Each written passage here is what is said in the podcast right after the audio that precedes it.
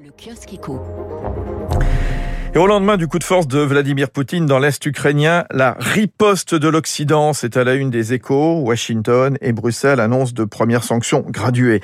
D'autres mesures suivront si Poutine avance, prévient le Financial Times. Euh, néanmoins, dans les échos, Vincent Collen rappelle pourquoi l'UE ne pourra pas se passer du gaz russe à brève échéance, car la production des autres régions du monde ne serait pas suffisante pour compenser les importations de la Russie. Le Wall Street Journal aussi se montre prudent.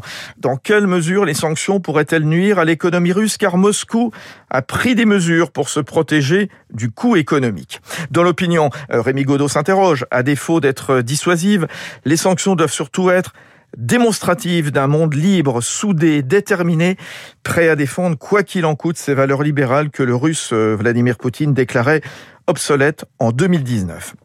Le Parisien, lui, se demande ce que risque l'économie française, car environ 700 filiales d'entreprises tricolores, dont 35 groupes du CAC, sont installées en Russie. Euh, certaines sociétés comme Renault ou la Société Générale y sont bien implantées et pourraient subir des mesures de rétorsion, appel au boycott, perte de marché public ou sanctions administratives. Dans le Figaro Économie, les startups fer de lance du renouveau spatial européen. Exotrail, par exemple, dans les moteurs de satellite, Orbex dans les microfusées, Unseen Labs euh, dans l'analyse de données.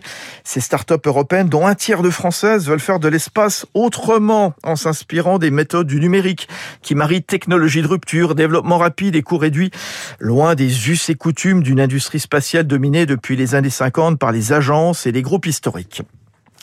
Dans le Wall Street Journal, la hausse des prix des maisons atteint un record en 2021, plus 19% en un an aux États-Unis, selon l'indice Cash-Shiller.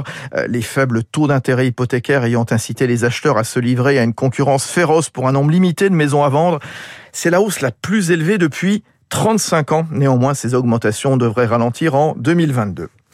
Et puis dans les échos, Marie-Josée Cougar nous raconte comment Leonardo DiCaprio s'offre plus qu'une coupe de champagne tellement, filiale de Rémi Cointreau, la star américaine connue pour son engagement dans la préservation de l'environnement, a pris une participation dans la maison qui se veut à 100% bio en 2025.